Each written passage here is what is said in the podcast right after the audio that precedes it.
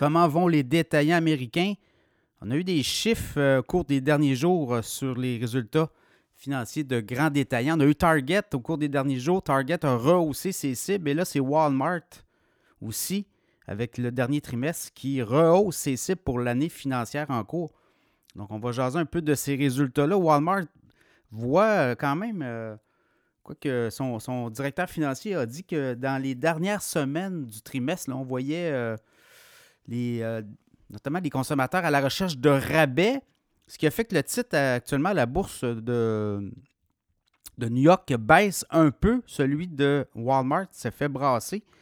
Mais si on regarde les chiffres pour l'ensemble, quand même, marge bénéficiaire nette au dernier trimestre de 2,8% c'est pas beaucoup. Là.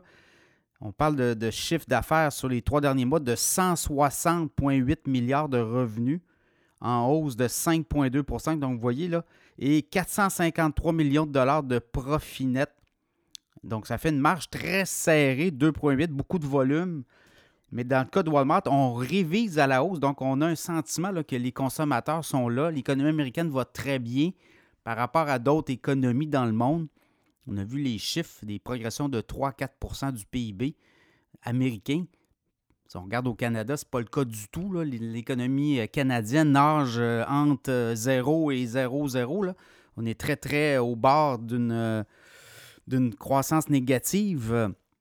Donc, dans ce contexte-là, si je regarde Walmart rehausse ses prévisions de vente pour le reste de l'année et ses ventes à l'international aussi vont bien. on a quand même une progression de 2,7% Donc, vous voyez, par rapport à la croissance de 5% à l'interne, aux États-Unis. On est plutôt à 2, 2,5 dans le reste du monde. Walmart est quand même très important. On a des euh, magasins un peu partout au Canada, au Mexique, en, Inde. On est implanté un peu partout dans le monde.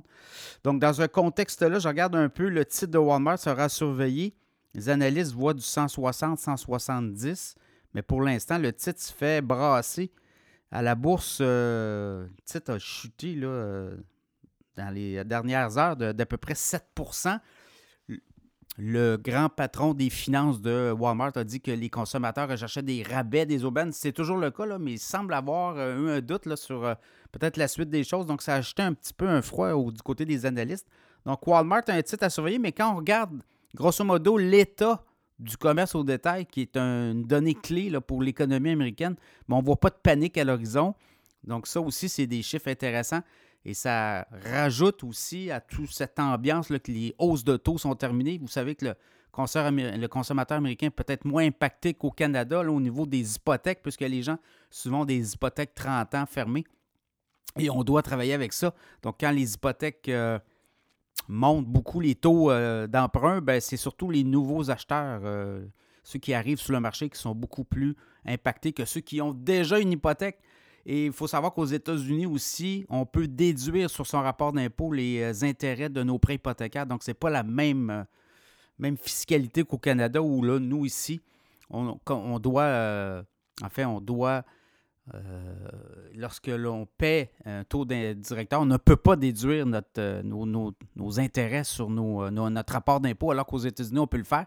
Évidemment, quand on vend aux États-Unis, euh, la fiscalité est différente. On doit déclarer le gain capital sur les résidences, alors qu'ici au Canada, ce n'est pas le cas. vous voyez, il y a plein de choses comme ça qui font que l'économie américaine est beaucoup plus performante.